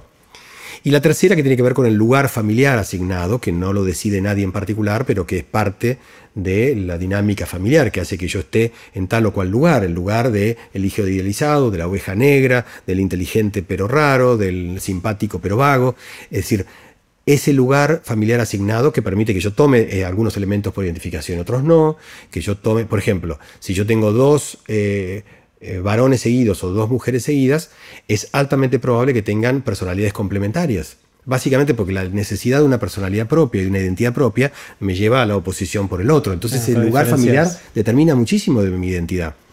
Entonces estos tres, eh, eh, estas tres vías para la construcción de un padecimiento emocional, también de logros, ¿no? pero de padecimiento emocional, eran como omnipresentes en la, en la terapia. Y con los años yo fui entendiendo eh, la importancia del temperamento, del punto de partida de los niños, la interacción entre la expectativa del adulto y el temperamento de partida del niño. Esto es, los padres no fallamos a veces tanto por lo que el daño que infligimos activamente en los niños, sino porque no sabemos asistir y rescatar a un hijo de las limitaciones de su propio temperamento. Entonces, esto tiene que ver con el hecho de que eh, por supuesto, es la, paternidad lo que me ha cambiado. Yo antes hacía el chiste, antes de ser padre, hacía el chiste de que cuando una persona eh, no tiene hijos es muy psicologista y que cuando tiene hijos es muy genetista, digamos, ¿no es cierto? Pero yo no tengo nada que ver. Yo no tengo nada que ver. Lo que tiene que hacer ya lo hice. Exactamente. Yo sigo siendo tan psicologista porque yo veo que no rescatamos a los chicos como podríamos rescatarlos. Una, una frase de maestra jardinera característica que a veces muchos padres copiamos es, es así, ¿no? Como es su personalidad. Como si fuera inmutable. Inmutable. No, por supuesto que cuando uno, un chico nace hablando de estos continuos, puede ser más menos introvertido, más menos sumiso, más menos proactivo, más menos reactivo o, estable. Pero eso es arcilla, ¿no es cierto? Es decir, nosotros podemos hacer muchísimo. Un estudioso del temperamento dice una insistencia suave, pero constante logra cosas maravillosas, ¿no es cierto? Entonces, eh, esto de decir es así, un niño, implica dejarlo librado su propia este, limitación mm. temperamental, ¿no es cierto? Entonces, no, eh, no es el origen traumático, lo más frecuente, digamos, ¿no es cierto? Es, es lo que es tal vez cinematográficamente y dramáticamente lo más impactante. Entonces todo el, cine y todo el teatro se ha basado en el origen traumático de los padecimientos. Y es lo que a uno lo enciende este, en el melodrama, digamos. Pero después en la vida cotidiana es mucho más humilde y pequeño lo que ocurre. Es decir, esos chicos no son asistidos y no son rescatados. Y entonces uno dice, bueno, es su personalidad y ahí uno los deja, ¿no es cierto? Entonces, eso sí es algo con lo que yo he cambiado notablemente. Estoy muy atento y advertido de que efectivamente puedo ser quizá demasiado biologista y genetista, ¿no es cierto?, por ser padre, pero en definitiva tiene que ver con algo que es, es biográfico, ¿no es cierto? Es decir, ¿por qué? Porque eso es una arcilla que es muy maleable. Si yo sé tener la paciencia y el trabajo cotidiano, ¿no es cierto? Que no es no respetar la naturaleza del chico, no existe eso de respetar o no respetar la naturaleza. Respetar la libertad de un chico en todo caso, ¿no? Pero no la naturaleza. Claro, sí, sí, sí. ¿Tenés, Julio, alguna habilidad inútil? Eh, bueno, el coleccionismo es una habilidad. ¿Qué coleccionas? Eh, colecciono algo que ahora es más inútil que cuando empecé, porque hay cosas que son siempre inútiles, como coleccionar sellos postales, digamos, pero, pero yo lo que colecciono es algo más inútil que nunca, que es coleccionar música. ¿no? Coleccionar música hoy en día es una antigüedad increíble, porque el otro día una, una, chica de 13 años vio un iPod mío, y me dijo, uy, yo una vez vi uno de estos, ¿no es cierto? Porque ya nadie tiene un iPod, decir, de hecho se dejó de fabricar. Entonces, ahora, digamos, eh, el, tener eh, la música sin soporte físico es algo absolutamente natural y a un chico le cuesta entender que uno guarde algo así. Vos seguís comprando CDs también. Y no, eso es raro. eso es raro. yo me acuerdo que vos comprabas CDs todo el tiempo. Eso es raro que lo haga, pero el hecho de bajar música. Yo tengo un argumento que me lo doy a mí mismo, pero no sé si es válido, que es que a diferencia de Spotify, el explorar y el buscar en determinados sitios me permite escuchar más y tener un panorama un poco más amplio, ¿no es mm. cierto? Y encontrar cosas que a veces ni siquiera están, ¿no es cierto?, en, en esas plataformas. Pero en definitiva son excusas, porque uno no llega a escuchar todo eso, ¿no? Yo me acuerdo que hace poco eh, leía un reportaje a mm, eh, una escritora española, que nunca leí, Montero, pero que decía una cosa muy buena, ¿no? Ella decía, un gran lector, que mm, tal vez empiece a leer a los 8 años, con suerte lee un libro por semana a lo largo de su vida. Eso no es más que 3.000 libros, una cantidad insignificante de los libros que hay en el mundo, ¿no? Entonces hay que relajarse y disfrutar, digamos, ¿no? Y ella quizá un poco más por ser profesional y porque a veces es jurado de, concursos y tiene que leer, a veces puede ser que lea hasta dos libros por semana, pero no mucho más. Es, es realmente muy pequeño. Es muy poco lo que llegamos a escuchar de música, es muy poco lo que llegamos a leer. Eh, es esto, es tener un criterio, tener una cosmovisión y no abrumarse por la necesidad de la información. No, no es tanto, tanto el tiempo y bueno, hay que ser muy selectivo en lo que uno va a leer. En general, cuando yo leo y escucho algo, ya ha pasado un poco la prueba del tiempo. ¿no? Sí. Yo sé que lees mucho y la próxima pregunta tiene que ver con los libros que te transformaron eh, en tu vida cuando las veces que fui a tu casa y veo tu biblioteca no solo que tenés un montón de libros, sino que los leíste todos, o casi todos, cosa que yo tengo bastantes libros, pero leí una fracción insignificante de todos los libros y eso me da mucha envidia, sana envidia. Eh, ¿Cuáles son los que más te transformaron? Si vos mirás de los libros que tuviste la suerte de leer en tu vida, ¿cuáles son los que te formaron? Eh, en general, no, libros individuales, sino autores. ¿no? Eh, bueno, a, mí me marcó muchísimo mi pensamiento eh, Roland Lane. Lane es un autor, un terapeuta inglés extraordinario. Eh, me influyó enormemente, muy de la mano de Lane, el pensamiento de Nietzsche. Nietzsche lo he estudiado intensamente y dentro de los escritores, dentro de la literatura, Borges muy especialmente, una obra completa que leí varias veces y volví a terminar y volví a leer. Eh, algunos autores que leí en mi adolescencia que me marcaron mucho. Perdón, ¿todo Borges terminas ¿lo leías entero o, o algo específico? No, lo leí entero. Entero. Lo leí entero. Y además como es tan variado, entonces eh, era eh, el, descanso de sus textos estaban en otros textos de él, ¿no? Porque uno leía ensayos y descansaba de su poesía, o leía poesía y descansaba de sus cuentos, digamos, ¿no? Entonces era una manera de reiniciarse todo el tiempo. Y además él iba cambiando su obra completa porque la iba reescribiendo y la iba cambiando y la iba corrigiendo. Entonces cada vez que me compraba una nueva edición, esa edición era diferente a la que yo había leído, ¿no es cierto? Eh, así que Borges me influyó enormemente. Y no, yo no diría que Freud eh, me marcó tanto, mm. ¿no? Eh, me parece un, portento intelectual extraordinario, ¿no? Por supuesto que mi práctica no se puede entender sin Freud, eh, no existe mi profesión sin Freud, pero, pero siempre tuve una visión muy crítica de su personalidad y su actitud, ¿no? Me parece que, que Nietzsche era, era una persona que si bien era más sufrido, era era más sabio, ¿no es cierto? Y mucho más cuestionador. Eh, y bueno, en definitiva me influyó mucho más, en forma muy directa. ¿no? Lo que pasa que, bueno, claramente mi, profesión está muy marcada por, el pensamiento freudiano. Lo que pasa que los autores post-freudianos eh, a mí me marcaron mucho en mi práctica, es decir, la, terapia existencial, ¿no es cierto? Dentro del psicoanálisis mismo, Bowlby, grandes autores que han, revolucionado, digamos, el pensamiento de la terapia.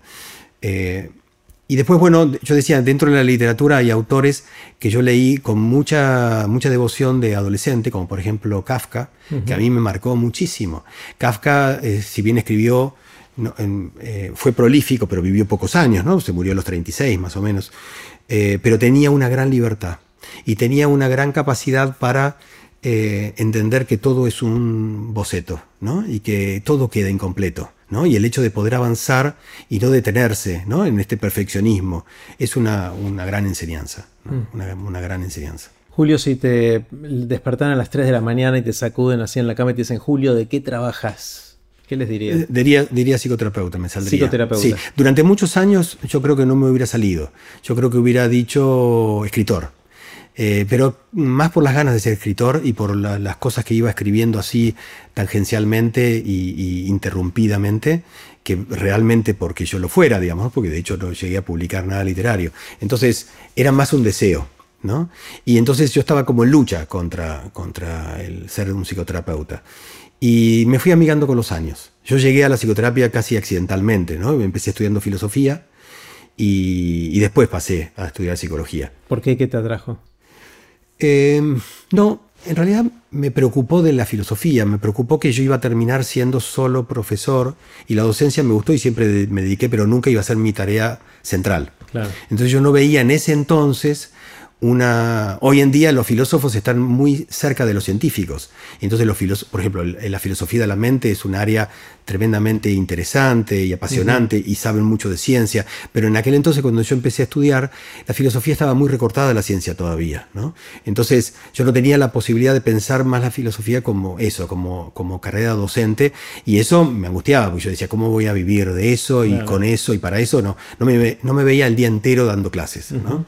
Entonces, en realidad en un punto la psicoterapia era la forma de, ver la reflexión ligada directamente a la vida. Porque por otro lado la filosofía eh, no me interesaba en sentido tan amplio, me apasionaba mucho la filosofía existencial. ¿Y qué está más ligado a la filosofía existencial que la psicoterapia, digamos? Entonces, por eso eso me reenvió a la psicoterapia, con lo cual yo también estaba un poco eh, a la defensiva, porque mi padre se había dedicado a la psiquiatría infantil y juvenil durante toda su vida. Entonces, yo pensaba que eso era simplemente seguir la, la huella, ¿no? Y no era mi propio camino.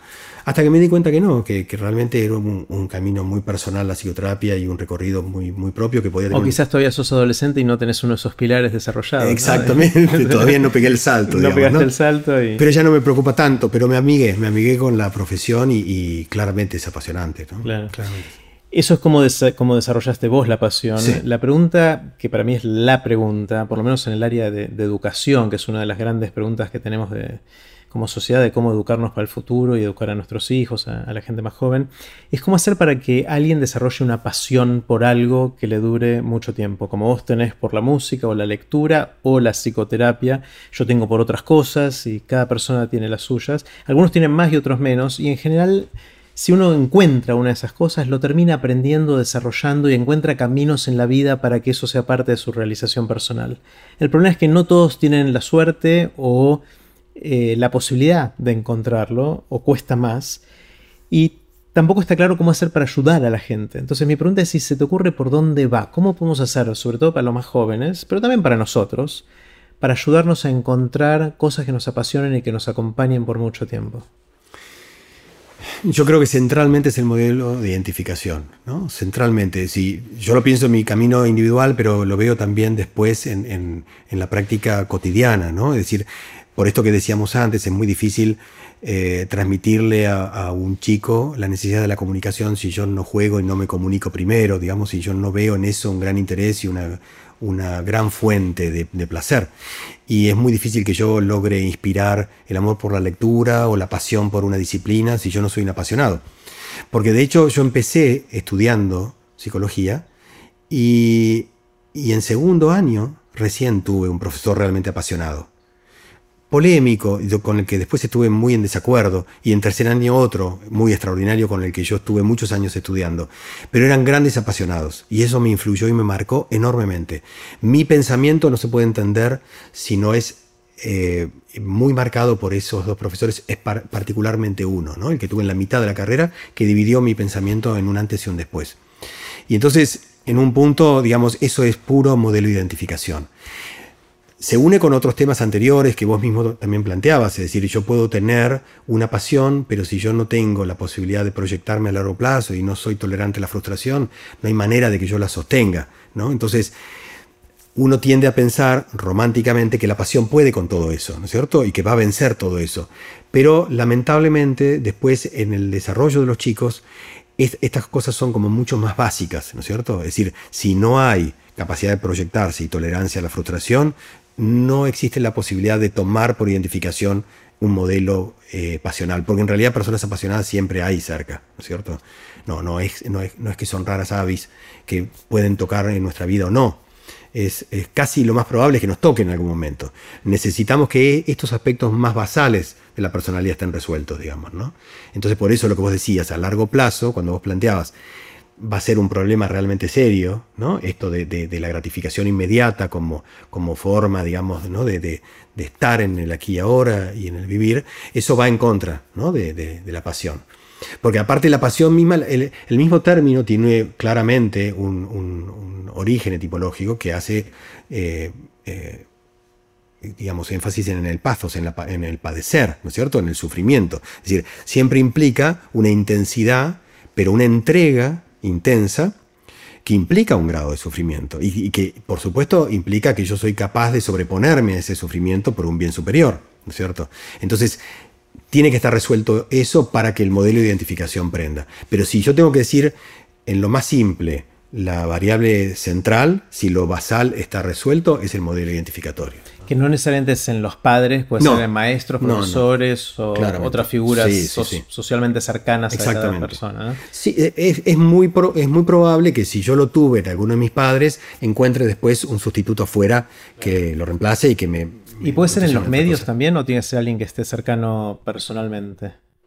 En los medios como... En la tele o en, internet o un youtuber. Puede ser como un disparador.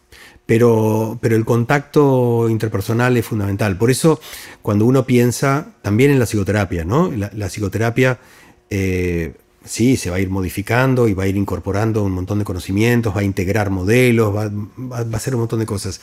Pero hay algo que es básico en la psicoterapia, que es el contacto y el encuentro interpersonal, que no es muy reemplazable. ¿no? Mm.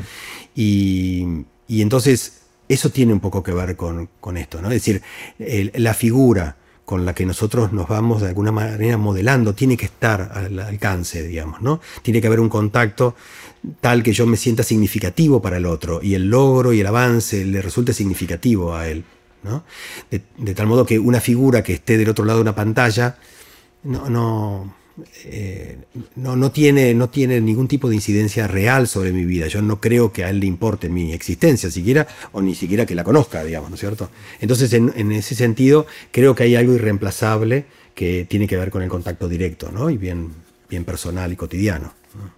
Julio, me encantó. Me voy con la cabeza que me explota porque tengo un montón de ideas y cosas que sé que van a eh, subir y bajar varias veces en mi mente en los próximos días. Así que gracias. Gracias, gracias por la invitación. Fue un placer. Un placer estar acá. Muchas gracias. Así terminó la conversación que tuvimos con Julio Maffei. Puse los links relevantes en aprenderdegrandes.com barra Julio. Espero que la hayan disfrutado tanto como yo. Recuerden que pueden suscribirse para no perderse ningún episodio de Aprender de Grandes en aprenderdegrandes.com. Los espero en el próximo episodio de Aprender de Grandes, cuando les cuente lo que aprendo en mis intentos por seguir aprendiendo durante toda la vida y en las conversaciones que tengo con gente que admiro. Chao.